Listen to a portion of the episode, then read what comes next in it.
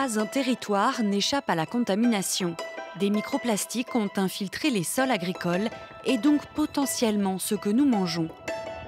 Depuis peu, aux Pays-Bas, les chercheurs étudient l'ampleur du phénomène avec, pour l'instant, plus de questions que de réponses.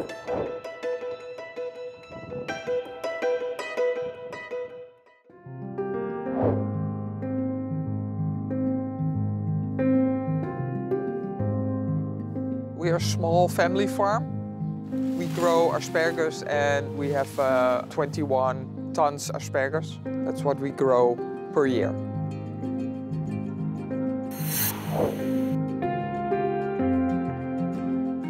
It is a delicate crop. In springtime, we make little like hills, we call them beds. The little hill we cover up with uh, mulch film. There's a couple of reasons why we cover it up. First of all, to keep the asparagus in the dark. You need that so the uh, asparagus stays white. As soon as the asparagus comes into the sunlight, uh, he turns like a little bit of um, uh, purple, pink, and then at the end he, he turns out green. He makes chlorophyll and he uh, starts to grow green. One side of the mulch film is white and the other side is black. So depending on the weather, we turn up the white side to cool the mountain a little bit or the black side up to warm the mountain a little bit. The mulch film is made out of plastic. We can use it five, six, seven years. We use it as long as possible and then we recycle it. It would be hard to do it without plastic film. Then you have to be harvesting like twice a day, so you need more people to, uh, to do the labor. The asparagus growth started after the war, so that will be like 45. Then they don't have mulch cover-ups and they would harvest twice a day, but they would harvest far less than we do nowadays. To my knowledge, there's no alternative right now. If there would be a good alternative with the same results, then that would be okay. We would be happy to, um, to use that.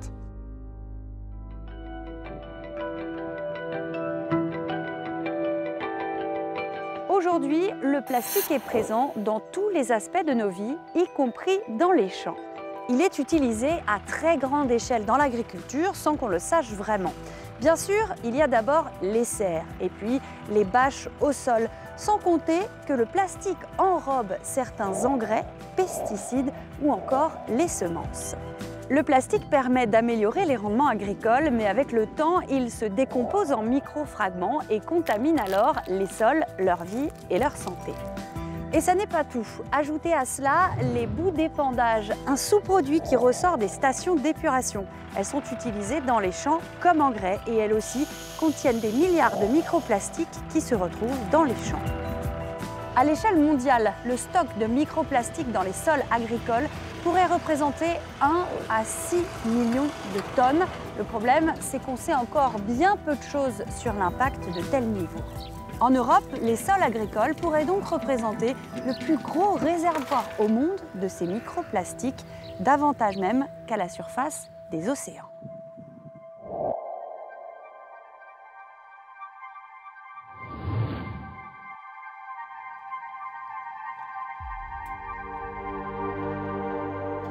I'm working for the project uh, Minagris.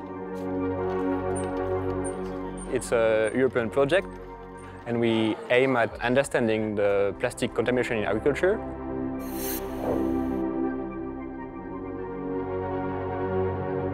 Every time when we start uh, a study about plastic contamination, we don't ask ourselves, will we find plastic? We ask ourselves more, how much will we find? You have diversity of, uh, of polymers, but also one plastic is rarely composed of only uh, one polymer. It's composed of uh, additives, and all these additives, they are potential uh, and once the plastic is in the soil, these uh, additives, they can leak from the plastic. problem of plastic in soil is that it won't stay in the soil. It uh, can go into the water in aquatic ecosystems we know that also most of the plastic that we find in water, they come from terrestrial activities.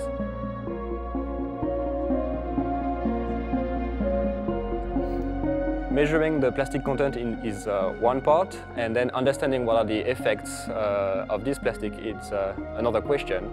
What are the possible effects this plastic will uh, have in the soil, on the plant, but also on the soil organisms like uh, earthworms.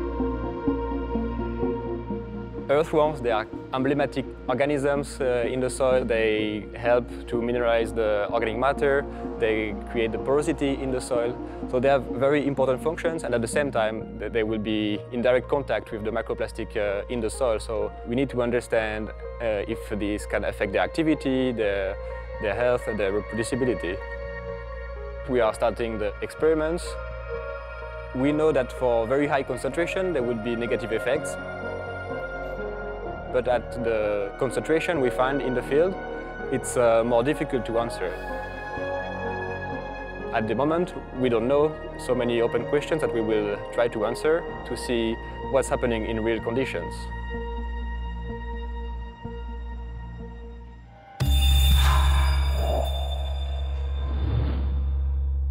Here we study the impacts of uh, microplastics on plants what is in the soil and what finally ends up in the uh, food of uh, humans.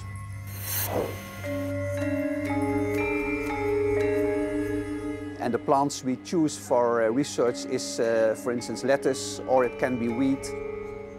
The root of the plant is forming side roots and when that happens there is a small gap and that is where the microplastics enter. Then they're easily transported up to the uh, above ground parts away from the root and that is when they end up in the lettuce that you eat every day. So what we do is that we take a soil and then we add uh, microplastics and then we uh, examine how many plastic particles are taken up by the lettuce. The green leaves, we feed them to snails. Then we examine uh, what will be the amount of particles that end up in the snails. Most of the microplastics will simply stay in the root. Only like one tenth of a percent of the microplastics are actually accumulated in the above ground parts. And what we see is that there is no impact at all. Uh, the plastics accumulate a little bit in the snails, but they have no effects on the snails themselves. What we have been investigating is indeed uh, the impacts of uh, plastics on uh, growth and germination of uh, seeds and of plants. Uh, what we see is that, for instance, wheat plants, they have uh, less impacts when exposed to um, microplastics as compared to lettuce plants. So in the one case, we see like um, reduced germination by in between 5 and 20 percent, and in the other case, the plants are not harmed by the presence of the microplastics how bad is that for, for me or for humans in general? Basically, do we get sick? Are we affected by the microplastics in uh, our food? The answer is, uh, well, rather disappointing, but we don't know. We do not know how dangerous plastics are for human beings. So we do know that they will accumulate in our body, but there is no uh, research done on how the toxicity is of microplastics for humans after eating microplastics. So this is really an, a research area that is still under development.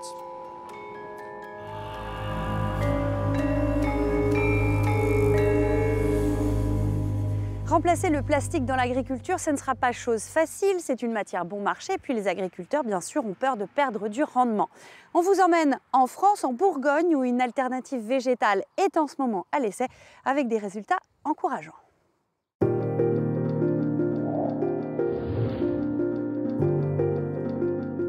On est dans une ferme céréalière euh, convertie en agriculture biologique depuis des décennies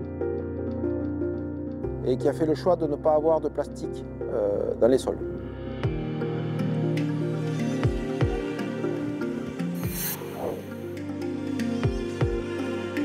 Je suis posé sur une toile de chambre, sur une toile végétale qui est produite en Bourgogne.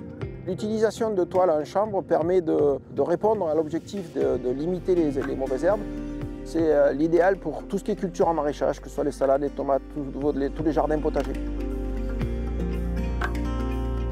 Nous, le procédé que l'on a, c'est euh, de lentisser, ça veut dire que c'est de la fibre en vrac qui est mise à plat et bombardée avec de l'eau. Donc les, formations qui sont faites sont très résistantes mécaniquement. Ça nous permet de refaire des toiles végétales pour faire justement des équivalents de bâches plastiques. C'est une matière qui est naturelle et biodégradable, euh, qui va tenir un an, deux ans, deux ans et demi. Ce qui est certain, c'est que euh, les bioplastiques ou les plastiques de façon générale n'ont pas du tout le même impact sur la vie des sols qu'une toile végétale. Les avantages d'une toile végétale, c'est un effet justement euh, buvard et qui va limiter euh, donc le soleil en dessous, donc de ce fait il va limiter toutes ce qu'on appelle les mauvaises herbes. Ça va retenir l'eau et ça va se dégrader naturellement, avec une biodégradation qui va être totale. L'usage des toiles végétales permet de se rendre compte qu'on a des vraies solutions pour remplacer euh, les, plastiques Malheureusement, ces techniques vertueuses sont soumises à une loi des marchés. Nous, nos toiles végétales, elles sont en souffrance sur des prix de revient et euh, au prix du baril de pétrole, il faudrait doubler le, prix du baril de pétrole pour que les toiles végétales soient rentables. Ce qui est évident, c'est quand un agriculteur comprendra qu'il empoisonne ses petits-enfants euh, à faire des légumes contaminés, la question se posera plus rapidement. Il n'y a pas que le chanvre, il y a du lin oléagineux, il y a toutes sortes de fibres de l'ortie ou autre qui pourraient servir en toile végétale, comme ce que faisaient les anciens, euh, qui permettra de retrouver une, fertilité et une, une, vie du sol avec des fibres naturelles euh, versus un plastique qu'on ne saura jamais éliminer.